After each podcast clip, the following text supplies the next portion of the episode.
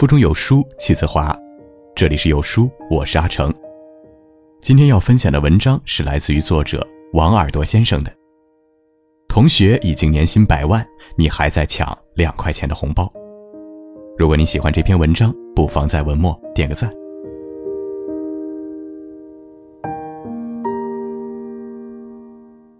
毕业十年后，我建议你去参加一次同学聚会。因为一次偶然的机会，不久前我获悉了部分高中同学的现状。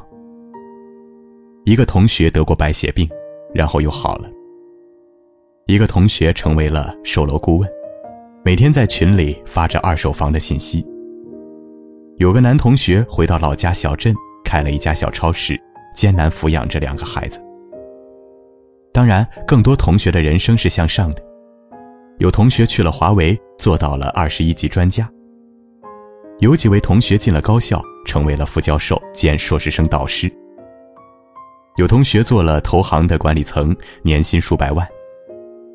最传奇的是同届的一位女同学，她自主创业，不过十年来，现在资产已达数千万。人生最大的落差，大概就是才十几年时间。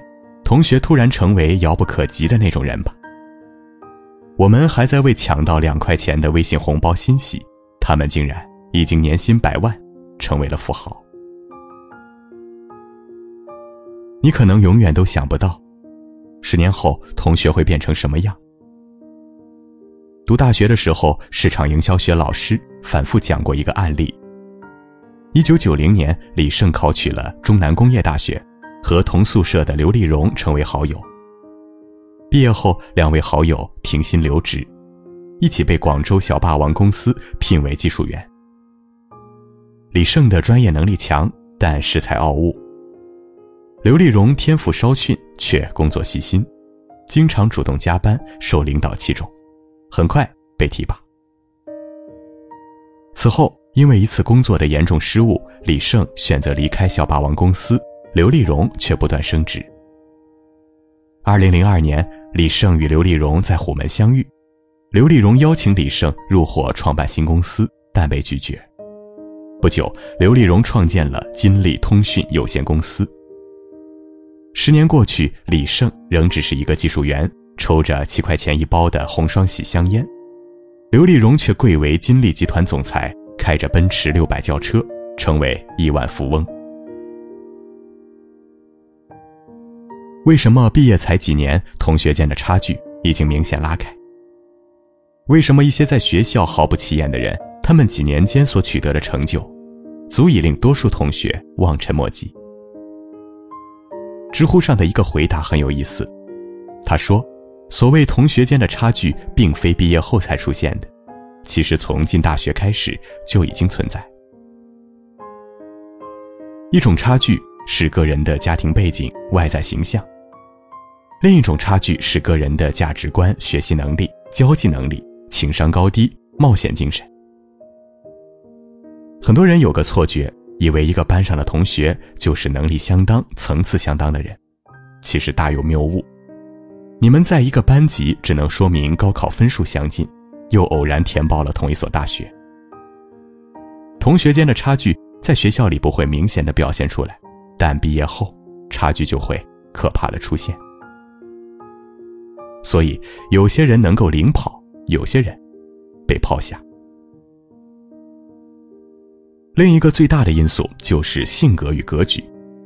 换句话说，就是你能否容忍自己过一种稳定却平庸的生活。毕业后，有的同学习惯于随波逐流，缺乏奋斗的激情。他们追求的是混日子。有的同学有毅力，愿吃苦，情商高，他们愿意继续学习。愿意追赶趋势，积极积累人脉和机会，短短几年间，他们就能实现自我的大爆发。就像我那位在投行工作、年薪百万的同学，他一直读到了博士，奋力进入了这些年炙手可热的金融行业，踏踏实实，迅速被提拔。为什么同学拥有了你望尘莫及的成功？是因为他们实现了指数型成长。是因为他们摆脱了普通话的生活模式，实现了加速奔跑，所以才能遥遥领先。而指数型成长，最青睐性格和格局都非同寻常的人。性格决定了差距，格局决定了结局。这世上没有平白无故的横空出世。当天资平庸的你又选择了最舒适的那条路，你和同学间的差距其实就已经开始了。总有一天你会明白，多数的成功都是积累的结果。人与人之间的差距也从来不是一天形成的。为什么别人总能比你成功，迅速成为了你只能仰望的那种人？你有没有去对比过，他是不是睡得比你晚，起得比你早，跑得比你卖力，比你更具备成功的激情和基因？所以，你应该感激每个毕业后比你成功的同学，因为他告诉了你这样的常识：你被抛下。并不是你不能，而是你不愿意。所谓同学突然暴富了，从来都只是一种错觉。只有知晓成功要领、紧跟趋势，用一万个小时的努力，你才能过上同学那种燃的人生。同学已经年薪百万，你还在抢两块钱的微信红包，这样的人生不值得过。愿你迅速逆袭，赢在下一个十年。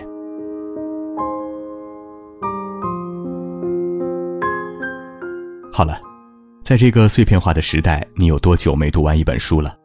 长按扫描文末二维码，在有书公众号菜单免费领取有书独家引进的外文畅销书四本，附中文讲解。